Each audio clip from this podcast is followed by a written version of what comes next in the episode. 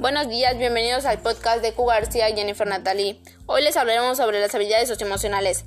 Para empezar, podríamos definir las habilidades socioemocionales como aquellas conductas aprendidas que llevamos a, cabo cuando interactuamos con otras personas y que nos son útiles para expresar nuestros sentimientos, actitudes, opiniones y defender nuestros derechos. Las habilidades socioemocionales son importantes por varias razones, ya que nos ayuda a regularizar nuestros sentimientos y atender las emociones de los demás. De igual manera, es importante ya que son la clave para el buen desarrollo de nuestra inteligencia emocional.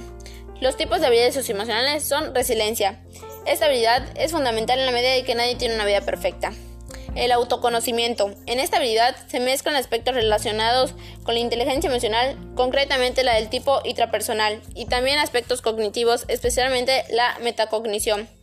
Tenacidad es la capacidad para conseguir trabajando en la consecución de una meta que nos hayamos propuesto a medio o a corto plazo.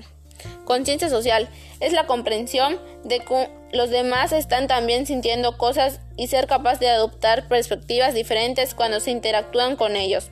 Colaboración es la capacidad de coordinarse con los demás para conseguir un objetivo en común y beneficios para todos.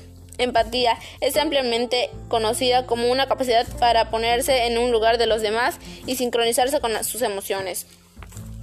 Autogestión identifica nuestras emociones y utiliza como impulsores para llegar a un objetivo y así como muchos otros tipos de habilidades socioemocionales. La estrategia en este caso es entender y regular las emociones, sentir y mostrar empatía para los demás, establecer y desarrollar relaciones positivas, tomar decisiones responsables y definir y alcanzar metas personales.